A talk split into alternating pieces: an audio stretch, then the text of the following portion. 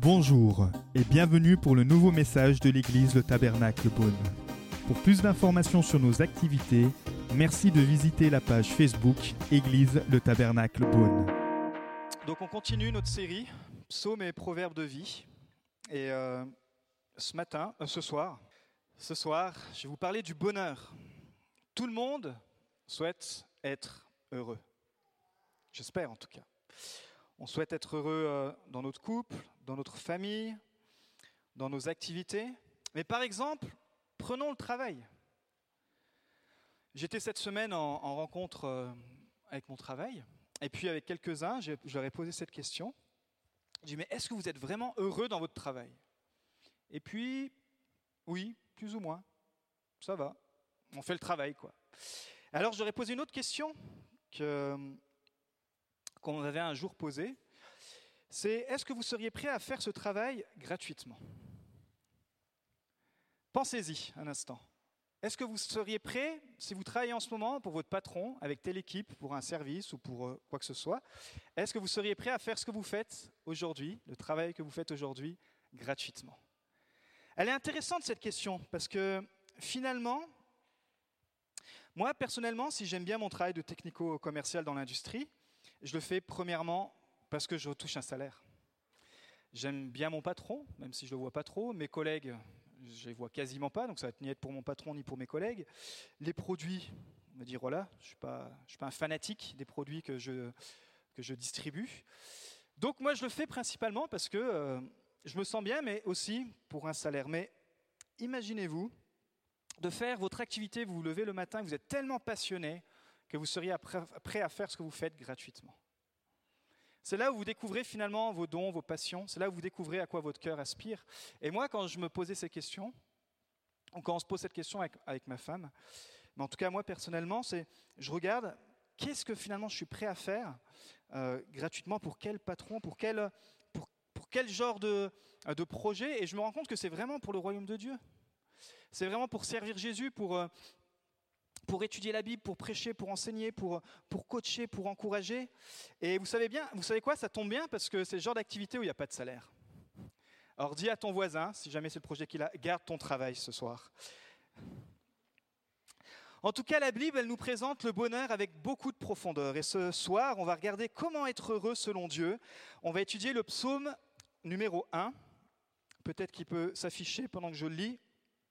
Heureux l'homme qui ne marche pas selon le conseil des méchants, qui ne s'arrête pas sur la voie des pécheurs et qui ne s'assied pas en compagnie des moqueurs, mais qui trouve son plaisir dans la loi de l'Éternel et qui la médite jour et nuit. Il est comme un arbre planté près d'un courant d'eau qui donne du fruit en sa saison et dont le feuillage ne se flétrit point. Tout ce qu'il fait lui réussit. Il n'en est pas ainsi des méchants, ils sont comme la paille que le vent dissipe. C'est pourquoi les méchants ne résistent pas au jour du jugement, ni les pécheurs dans l'assemblée des justes, car l'Éternel connaît la voie des justes et la voie des pécheurs mène à la ruine. Seigneur, merci mon Dieu pour ta présence ce soir. Saint-Esprit, nous t'invitons. Je crois que tu veux déposer encore quelque chose de personnel, de frais. Tu veux encourager, édifier encore chaque personne ici. Que ta parole ce soir puisse trouver des cœurs disposés. Dans le nom de Jésus. Amen. Alors les psaumes, j'ai commencé cette, série de psaumes, mais si vous nous rejoignez ou si vous demandez un petit peu c'est quoi les psaumes, les psaumes, il occupe la majeure partie de la Bible, puisqu'il y a 150 psaumes. Et en fait, c'est une compilation de cinq livres. Psaumes en hébreu, ça vient de Tehillim, qui veut dire louange. Ils ont été écrits sur une période d'environ 1000 ans. Donc euh, c'est une longue période pour écrire, et que ce soit des poèmes, que ce soit des chants, que ce soit des prières. Et ils ont été écrits dans toutes sortes de circonstances. Euh, c'est des textes qui ont été écrits pour un chant de victoire, c'est des textes qui ont été écrits pour euh, des gémissements, de la plainte, c'est des textes qui ont été écrits pour remercier Dieu. C'est des poèmes qui ont été écrits pour la fête. C'était des, poèmes aussi qui ont été écrits lors de persécutions, quand le peuple a été persécuté, il, composait des chants, mais des poèmes aussi de bénédiction, euh, des textes aussi qui parlent de la maladie.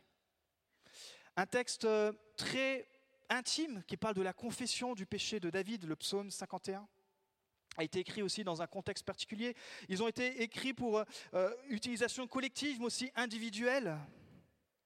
Ils ont été écrits pour beaucoup d'activités différentes, les psaumes. C'est pour ça que c'est intéressant de pouvoir se plonger dedans. Et ils ont été écrits par beaucoup d'auteurs différents, Moïse, Salomon, Corée, Asaph, etc. Mais le principal, c'est David. Il en a écrit quasiment la moitié, et dont le psaume 23, qui est le plus connu, où même si on découvre la foi ce soir, vous avez déjà certainement entendu L'Éternel est mon berger, je ne manquerai de rien. Waouh David a littéralement dépeint le cœur du Père dans ce psaume. Mais dans le psaume 1, c'est un psaume de sagesse. Il brosse le portrait du juste et du méchant. Et ce qui est intéressant, c'est que vous pouvez choisir qui vous voulez être. Vous pouvez choisir qui vous voulez devenir. Ça commence tout simplement par choisir qui vous voulez suivre. Deux voies s'offrent à vous, mais une seule conduit au vrai bonheur. C'est le psalmiste qui va utiliser ici euh, un parallèle entre deux images, deux métaphores. Le méchant dans la Bible, c'est souvent celui qui est rebelle contre Dieu. C'est celui qui s'oppose à la sagesse de Dieu. C'est celui en fait qui n'est pas en relation personnelle avec Dieu. Et le juste, c'est celui qui est en relation personnelle avec Dieu. Donc pour le méchant, pour lui, ce qui compte, c'est de prendre des décisions, mais sans consulter Dieu. Il prend des mauvaises habitudes qui déplaisent Dieu et il reste là-dedans. Il a un langage pollué par la critique, par le manque de foi, par les plaintes. Ici, la métaphore utilisée, c'est il est comme la paille que le vent dissipe. Et en ce moment, je ne sais pas si vous avez vu, mais dans les champs, on voit plein de bottes de paille. Et il suffit d'un coup de vent et tout à coup, il y a la paille qui s'envole. Pourquoi? Parce que la paille, ça représente l'instabilité, la fragilité spirituelle, c'est se laisser entraîner dès le moindre vent, dès le moindre souci. Il n'y a pas de racines, il n'y a pas de profondeur avec Dieu. Et euh, ce, type de personne qui refuse de se mettre, qui refuse Dieu, se met littéralement, d'après ce que dit le psaume, sous le jugement de Dieu. Sa fin est très loin d'être heureuse, parce qu'il nous est dit qu'il est littéralement mort spirituellement. Et puis il compare avec le juste qui lui écoute et suit les conseils de Dieu, qui a de bonnes habitudes spirituelles. Et lui, il est comparé à un arbre planté près d'un courant d'eau. Waouh Pourquoi un arbre qui a de bonnes racines, qui est fort, qui est stable Un arbre ne va pas craindre si tout à coup il y a une grosse tempête qui va arriver? Pourquoi? Parce qu'avec les racines qui sont euh, très longues, qui se prolongent dans la vérité, dans la parole de Dieu, c'est littéralement une personne qui est enracinée dans la parole, qui puise dans la bonne source, qui est connue de Dieu et qui porte du fruit. Il nous est dit qu'il est verdoyant. Ça, c'est une bonne santé spirituelle. Si ce soir votre voisin est verdoyant, c'est parce qu'il est en bonne santé spirituelle. Et il nous est dit que contrairement au méchant, le juste, il réussit ça veut dire qu'il a la perspective de Dieu. Et il est heureux. Heureux vient de l'hébreu cher, qui veut dire bonheur, bénédiction. En fait, heureux, ça veut dire être béni. Pour certains, le bonheur, ça se résume à juste avoir un bon travail, peut-être devenir propriétaire, avoir un plus gros salaire, une grosse voiture. Euh, peut-être quand on est célibataire, ça se résume à se marier et puis après avoir un enfant, fonder une famille. Et euh, peut-être si vous êtes étudiant, c'est finir ses études, avoir le diplôme waouh, ça, ça, ça me rendrait vraiment heureux. Et toutes ces choses, elles sont légitimes, mais la Bible, elle va en plus grande profondeur.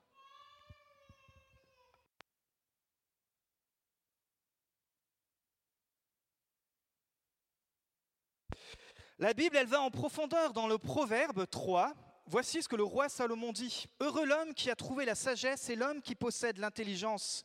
En effet, le bénéfice qu'elle procure est préférable à celui de l'argent et le profit qu'on en tire vaut mieux que l'or. En fait, la Bible est claire, le bonheur n'est pas que dans les choses matérielles, n'est pas que dans l'or et l'argent.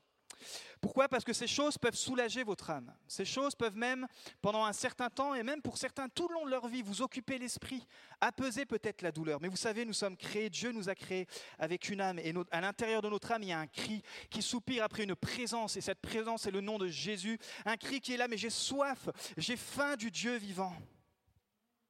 Et seulement Dieu et Jésus peuvent satisfaire les besoins de notre âme. Alors Jésus résume très bien ce, qui devrait rendre heureux un chrétien, et on trouve ça dans ce qu'on appelle le Sermon sur la montagne, dans Matthieu 5. Je vais vous lire quelques extraits, mais vous pourrez reprendre ces textes, c'est ce qu'on appelle les béatitudes, qui veut dire être bien heureux. Heureux ceux qui reconnaissent leur pauvreté spirituelle, car le royaume des cieux leur appartient. Heureux ceux qui pleurent, car ils seront consolés. Heureux ceux qui sont doux, car ils hériteront la terre. Ça vous rappelle un chant qu'on chante aussi. Hein Heureux ceux qui ont faim et soif de justice, ils seront rassasiés. Et puis on peut aller comme ça. Mais à un moment donné, il dit Heureux ceux qui sont persécutés. Voici la perspective. Heureux ceux qui sont persécutés pour la justice, car le royaume des cieux leur appartient. Heureux serez-vous lorsqu'on vous insultera, qu'on vous persécutera et qu'on dira faussement de vous toutes sortes de mal à cause de moi. C'est Jésus qui parle. Voilà la perspective du bonheur selon Jésus. Alors ce soir, la bonne nouvelle, c'est que vous pouvez choisir qui vous voulez devenir. Vous pouvez choisir qui vous voulez devenir. Et je vais vous poser cette question, et c'est la, question que pose le psalmiste. Est-ce que votre vie ressemble à un arbre? Est-ce que votre vie spirituelle est profondément enracinée en Dieu? Elle puise sa vie dans l'eau vivante, une vie stable et forte Est-ce que votre vie spirituelle est comme un arbre avec ses feuilles? On peut dire waouh, mais qu'est-ce qu'il est beau cet arbre? Qu'est-ce qu'il est résistant, qui donne du fruit? Ou est-ce que votre vie spirituelle? Alors qu'on arrive à cet été, alors qu'on arrive dans cette transition peut-être de repos pour certains, est-ce que finalement votre vie spirituelle, si vous faites le point, c'est comme de la paille? Une vie sans racines, une foi superficielle, séparée du noyau de la vie réelle, saccagée, battue, instable et indigne de confiance, dirigée par chaque distraction qu'offre le monde, sans conviction profonde de qui est Jésus, qui est le Père, qui est le Saint-Esprit. Et euh, dès qu'il y a un petit vent, qui croise votre chemin, il y a tout qui s'envole. Alors, on va examiner trois domaines dans votre vie pour qui influencent votre marche spirituelle. Dans ce psaume, il nous parle de notre façon de penser, elles peuvent être bonnes ou mauvaises, de nos habitudes de vie, qui peuvent être bonnes aussi ou mauvaises, et puis de votre cercle intérieur, de votre relationnel proche, qui peut être bon ou mauvais. Le psalmiste dit Heureux l'homme qui ne marche pas selon le conseil des méchants. Marcher dans la Bible désigne souvent une attitude, un comportement, un style de vie. Les conseils que vous allez écouter vont façonner votre façon de penser. Et votre façon de penser va se transformer en action. Conseil en hébreu euh, vient de etza, qui veut dire conseil, bon sens, décision, avis, projet, dessein, résolution. Proverbe 8, 14 dit C'est Dieu qui parle, c'est à moi qu'appartiennent le conseil et le succès. Je suis l'intelligence, la puissance m'appartient. Vous savez, il y a pratiquement 20 ans maintenant, je commence à... Ouh, ça fait bizarre quand je dis ça. Je m'étais formé, et je voulais me former pour être technico-commercial à mes 18 ans. Et puis, euh, j'avais quelqu'un dans mon entourage qui était plus âgé que moi, qui était chrétien, qui était plus, euh, plus, qui, avait, qui, était plus loin dans la foi que moi, on va dire, et qui pouvait avoir une certaine influence sur moi. Et cette personne-là ne croyait pas dans mon projet professionnel. Il disait, mais non, David, pour toi, technico-commercial, c'est pas pour toi.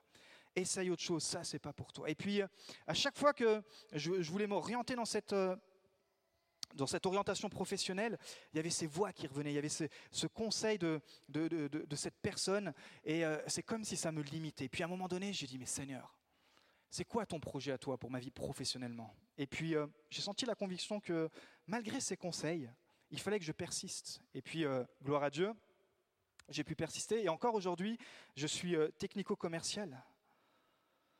Heureusement que j'ai suivi ce que Dieu avait mis sur mon cœur, parce que vous pouvez trouver des chrétiens, et peut-être c'est choquant dans l'Église que je vais dire ce soir, mais si on est clair, il y a des chrétiens qui sont de très mauvais conseils.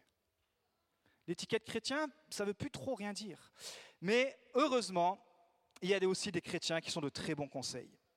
Alors, il ne faut pas vous isoler, faut pas. Soyez assez humble pour demander de l'aide, soyez assez humble pour vous entourer. Le proverbe 27-17 dit Comme le fer aiguise le fer, un homme influence un autre. Et euh, vous savez, moi, si aujourd'hui je peux, si je peux prêcher ce soir, si euh, j'ai pu implanter cette église, etc., si je peux servir Dieu, c'est parce que j'ai suivi le conseil et le bon conseil de toute une équipe, l'équipe pastorale qui est à Dijon. Euh, une équipe composée de, plusieurs pasteurs, mais j'ai eu l'humilité, j'ai eu l'accessibilité, j'ai eu la remise en question de pouvoir être sur leur, leur leadership, et je le suis toujours d'ailleurs. Alors la première chose à faire, c'est si vous voulez être heureux, entourez-vous de bons conseillers. Dis à ton voisin, entoure-toi de bons conseillers. Et puis la deuxième chose que le psalmiste nous donne, c'est les bonnes habitudes de vie. Heureux l'homme qui ne s'arrête pas sur la voie des pécheurs. Le mot voie vient de l'hébreu derek, qui veut dire chemin voyage, mais qui veut dire aussi manière et habitude de vie. Et ici, le psalmiste contraste entre les habitudes de vie du juste, qui mènent à la vie, et les habitudes du méchant, qui mènent à la ruine spirituelle. C'est des styles d'habitude qui vont littéralement changer le chemin, la direction de votre vie. Par exemple, les habitudes de péché qui ruinent votre relation avec Dieu. Vous êtes engagé, vous êtes baptisé, vous avez même peut-être reçu le Saint-Esprit, etc. Mais dans votre vie, vous savez qu'il y a des habitudes de vie, et ce sont des mauvaises habitudes de vie. Et toutes ces mauvaises habitudes, elles ruinent littéralement votre relation personnelle avec Dieu. Alors si vous voulez être heureux, abandonnez vos mauvaises habitudes, et puis euh, pour de bonnes habitudes. Et puis la troisième chose, c'est le cercle intérieur. Le psalmiste dit, Heureux l'homme qui ne s'assied pas en compagnie des moqueurs. Il y a des relations qui peuvent vous éloigner de Dieu. Il y a des hommes, des femmes qui peuvent vous éloigner de Dieu. Pensez à la progression que décrit le psalmiste. Premièrement, c'est votre pensée qui est affectée. Vous suivez les conseils de quelqu'un qui ne croit pas en Dieu, de quelqu'un qui ne veut pas puiser sa sagesse dans la parole de Dieu. Vos pensées commencent à être infiltrées. Et puis tout à coup, c'est votre style de vie vos habitudes. Vous êtes habitué à, faire des, choses qui déplaisent Dieu, mais comme vos pensées ne sont pas renouvelées, vos habitudes ne sont pas renouvelées. Et, tout, et petit à petit, votre cercle intérieur, les amis les plus proches, ceux qui peuvent vous parler euh, cœur à cœur, ce sont des personnes qui sont complètement loin de Dieu, et au bout de quelques temps, vous finissez complètement loin de Dieu. Ruine spirituelle. Vous pouvez choisir quel genre d'amis vont influencer votre vie. Un ami qui aime Dieu de tout son cœur ou une amie capable de vous comprendre et surtout de vous reprendre. Proverbe 27, 6. Les reproches d'un ami font mal, mais ils sont dignes d'être écoutés. Les reproches d'un ami font mal, mais ils sont dignes d'être écoutés. Ils peuvent littéralement vous sauver la vie spirituelle. Euh, quand on est célibataire, par exemple, dans le choix d'une conjointe ou d'un conjoint, peut-être de prendre le temps de dire, mais je veux choisir, si vous voulez servir Dieu, je veux choisir une personne qui aime Dieu, qui, qui, a la même pensée biblique que moi. En tout cas, même s'il y a des non-chrétiens qui sont de bons conseils, le conseil que le psalmiste nous donne, c'est de ne pas s'associer avec ceux qui se moquent de Dieu. Ceux qui, littéralement, n'ont pas envie d'entendre parler de Dieu. Donc si vous voulez être heureux, choisissez des personnes qui aiment Dieu. Et puis le quatrième point ce soir, c'est méditer la Bible. Méditer la Bible. Celui qui trouve son plaisir dans la loi de l'Éternel et qui la médite jour et nuit est comme un arbre planté près d'un courant d'eau qui donne son fruit en sa saison et dont le feuillage ne se flétrit point. Tout ce qu'il fait réussit. Vous devez faire grandir la semence de vie que Dieu a déposée en vous. Dès que, vous dites, dès que vous dites oui à Jésus-Christ, dès que vous dites Jésus, je veux te recevoir dans mon cœur, il y a une graine aussi petite qu'elle soit, une graine de foi qui est là à l'intérieur de vous. Et c'est de votre responsabilité, c'est notre responsabilité à chacun de faire grandir cette semence pour qu'elle devienne comme un arbre. Alors ne vous laissez pas intimider ou ne vous laissez pas distraire par les tièdes. Il y a un texte très dur dans la Bible, dans l'Apocalypse, qui dit que Dieu vomit les tièdes. Soyez bouillant, soyez engagé pour Dieu. Prenez tout votre temps, tout ce qui reste à votre disposition pour servir Dieu. Que ce soit en couple, vous soyez célibataire, le temps que Dieu met à votre disposition. Engagez-vous pour servir Dieu, pour servir l'Église, pour utiliser les dons que, que Dieu vous a donnés pour être bouillant. Et tant que vous serez bouillant pour Dieu, l'ennemi vous laissera tranquille. Tant que vous serez bouillant pour Dieu, le diable ne pourra pas vous atteindre. Vous pourrez résister. Vous pourrez être littéralement un champion du monde pour Dieu.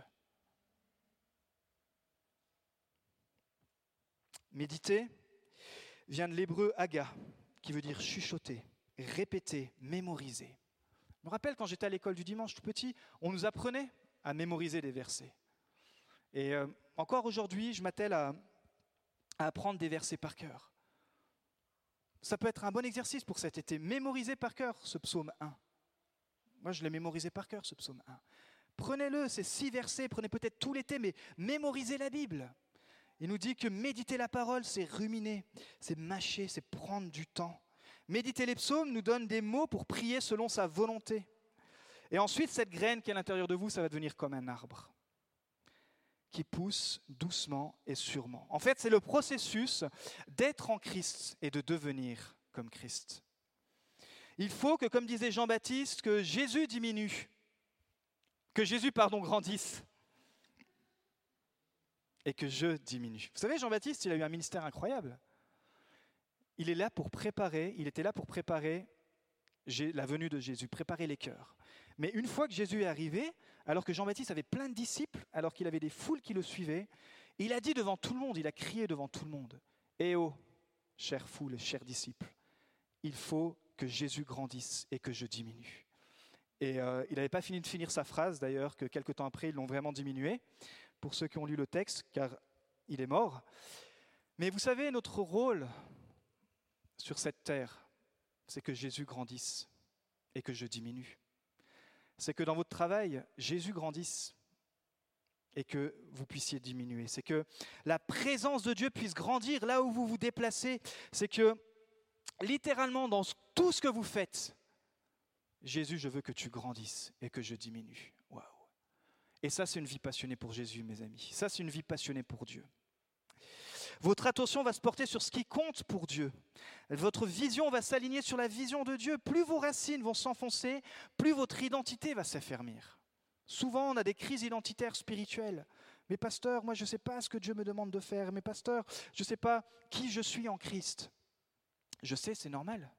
Parce que ça prend du temps, c'est tout un processus. Mais ce processus, avec des entretiens pastoraux, bien sûr que ça aide. Mais ce processus, il passe aussi par puiser ses racines dans la parole de Dieu.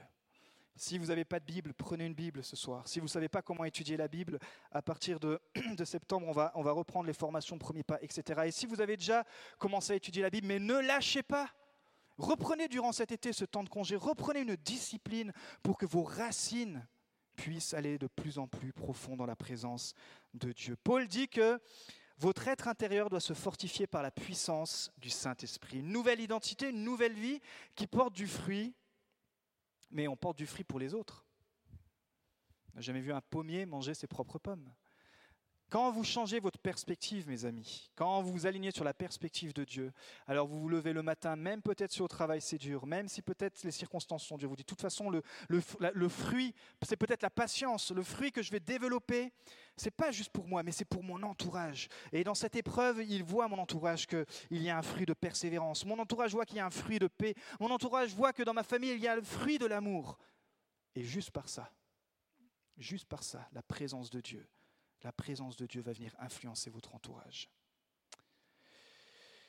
Euh, vous ne serez pas épargné par les épreuves, ça ne veut pas dire ça. Mais dans les épreuves, vous savez que Dieu vous connaît et votre louange ne se flétrira pas. Je ne sais pas comment va votre louange en ce moment. c'est pour ça qu'au début, je vous ai un petit peu, euh, on s'est un petit peu interpellé parce que c'est vrai que pendant la Coupe du Monde, waouh, on a tout de suite vu le vrai cœur de l'homme. Le cœur de l'homme, c'est un cœur qui aime l'adoration. On aime adorer, on est créé pour ça, il ne faut pas se culpabiliser. Mais vous savez que la même passion qu'on peut avoir pour un ballon qui rentre dans un filet, on peut l'avoir pour quelque chose de beaucoup plus grand. Pour celui qui n'est pas rentré dans un filet, mais qui est rentré dans le tombeau, qui a vaincu la mort, qui est ressuscité, et qui aujourd'hui dit, je t'aime et je veux que tu puisses une fois de plus te servir de ma puissance pour faire du bien autour de toi. C'est l'histoire de Josué. Dieu va lui donner une vision incroyable à Josué il va reprendre à la suite de Moïse, un très grand homme de Dieu. Il va lui dire voilà Josué, c'est toi maintenant, ton rôle c'est de faire rentrer le le peuple dans le pays promis. Mais il va lui dire attention, prends garde à une chose, à la distraction de regarder à droite ou à gauche. Dieu le met en garde, il dit ne regarde ni à droite ni à gauche, mais concentre-toi sur la parole de Dieu. Et peut-être que pour certains ce soir, c'est littéralement un cri d'alerte. Il y a toutes sortes de distractions dans ta vie. Un coup c'est à droite, un coup c'est à gauche. Et puis la parole de Dieu, dans toutes ces distractions, elle est comme laissée de côté. Elle prend de la poussière. Ce soir, le Seigneur te dit, je t'aime mon enfant, et je désire bien plus passer du temps avec toi que tu ne peux te l'imaginer. Qu'est-ce qu'il va dire à Josué? Il dit que ce livre de la loi ne s'éloigne point de ta bouche. Médite-le jour et nuit pour agir fidèlement selon tout ce qui est écrit. C'est alors que tu auras du succès dans tes entreprises. C'est alors que tu réussiras. Josué, chapitre 1, versets 7 à 8. Et on sait que la conquête du pays promis va prendre du temps. Pourquoi? Parce que le peuple que Josué a vient d'une, a dû changer sa façon de penser. Ils étaient esclaves en Égypte, ils avaient la mentalité d'esclaves, et ils n'avaient pas du tout la mentalité de conquérant. Et Josué va devoir prendre le temps avec ce peuple, le temps qu'il faudra pour que leur façon de penser s'aligne à la façon de penser de Dieu. Et dans notre parcours chrétien, c'est ce qui se passe. Peu importe les années de, de vie chrétienne que vous avez, mais il y a la mentalité du royaume de Dieu qui est complètement opposée à la mentalité du monde. Vous ne pouvez pas vous imaginer la mentalité du royaume de Dieu qui est complètement opposée à celle du monde. Et plus vous vous rapprochez de la présence de Dieu, et plus votre pensée s'aligne à la, pensée biblique, et plus alors Dieu peut vous utiliser pour rentrer dans les promesses qu'il a pour vous. Donc Josué va devoir d'abord, premièrement, user de temps, user de, de prière pour changer la façon de penser du peuple. Et une fois que ça va être cette façon de penser qui va être changée, le peuple aussi a dû changer ses mauvaises habitudes de vie. Pourquoi? Parce qu'en Égypte, ils adoraient des idoles ils étaient sous toute l'influence de la culture égyptienne et euh, le tabernacle n'existait pas, tout, le culte n'existait pas et ils étaient littéralement influencés par toutes sortes d'idolâtries, d'idoles. Et donc ils vont devoir abandonner l'idolâtrie pour se consacrer à Dieu. C'est ce que Josué va dire. écoutez les peuples, ceux qui veulent aller de l'avant, il faut que vous puissiez vous consacrer. Et puis le peuple a dû faire le ménage aussi dans ses relations. Le peuple n'avait pas le droit de faire alliance avec un peuple qui rejetait Dieu. Et pendant plus d'une génération, pendant plus d'une génération, Dieu va être patient, Josué va être patient, et finalement, finalement, le peuple va être prêt. Et alors Josué va pouvoir rentrer dans le pays promis, il va se passer des choses incroyables, il va ouvrir le Jourdain en deux, ils vont faire tomber les murs de Jéricho, d'une ville, imaginez-vous. Quand on se consacre à Dieu, quand on rentre dans la vision de Dieu, alors on voit les miracles de Dieu. Il y a même le soleil qui va s'arrêter pour qu'il gagne une bataille. Imaginez-vous les miracles qui vont se passer. Josué aura du succès. Et vous savez, l'un de ses derniers conseils qu'il nous laisse, est-ce que ça vous intéresse ce soir? Josué 24, 15. Choisissez aujourd'hui qui vous voulez servir. Il s'adresse au peuple et il leur dit, voilà, avec toutes ces années, vous, avez vécu dans l'idolâtrie, mais aujourd'hui Dieu nous a donné la victoire Josué arrive à la fin de sa vie, dit voilà, je vais, m'en aller, mais ça va être votre responsabilité maintenant. Choisissez qui vous voulez servir. Et Josué va dire, quant à ma famille et moi, nous servirons l'Éternel. Quelle déclaration, quel standard leur leader a, mis. Il a dit, voilà c'est quoi le standard si on veut rentrer dans les promesses de Dieu. Ma famille et moi, nous servirons l'Éternel. Nous ne voulons plus servir l'Égypte, les dieux égyptiens, etc. Nous voulons servir l'Éternel. Donc ce psaume, il parle de deux chemins à suivre pour être heureux. Le contraste entre, ces deux chemins, celui qui est juste et celui qui est méchant, et les deux résultats différents. Le juste connaîtra le vrai bonheur, et celui qui s'éloigne de Dieu ne le connaîtra pas. Alors ce soir, je vous repose la question, est-ce que vous préférez être un arbre qui porte du fruit ou de la paille? Est-ce que vous préférez avoir du succès dans les tempêtes pour pouvoir résister quand tout se déchaîne autour de vous Pouvoir euh, être enraciné dans la présence de Dieu Ou être comme la paille à la merci de chaque élément chaque bourrasque, chaque changement dans votre vie, c'est la pagaille, que ce soit le monde qui vous dirige, la chair ou le diable. Est-ce que on préfère être ce soir comme l'arbre. Quelqu'un qui a les racines qui vont profondément dans la parole de Dieu, dans la présence de Dieu. Une passion pour Dieu qui ne flétrit pas. Une vie de louange, une vie de prière qui ne flétrit pas, peu importe les circonstances. Ou, comme la paille, laisser encore toutes sortes d'idoles prendre la première place dans nos cœurs. Et je crois que le Saint-Esprit ce soir, c'est ce qu'il avait mis en tout cas sur mon cœur veut littéralement parler. Parce que quand Dieu te voit, quand Dieu voit ta vie, il prend cette image et il voit cet arbre et il veut que tu puisses porter du fruit. Il ne veut pas que tu puisses être comme euh, la paille, quelqu'un qui fuit les engagements, quelqu'un qui fuit la consécration. Dieu veut que tu puisses avoir une vie bénie, car lui-même est la source du bonheur, et non pas une vie spirituelle de façade, une joie superficielle loin de Dieu. Alors ce soir, levons-nous, nous allons terminer par la prière. Nous espérons que vous avez apprécié le message de cette semaine. Pour plus d'informations sur notre Église, merci de visiter la page Facebook Église le Tabernacle Beaune.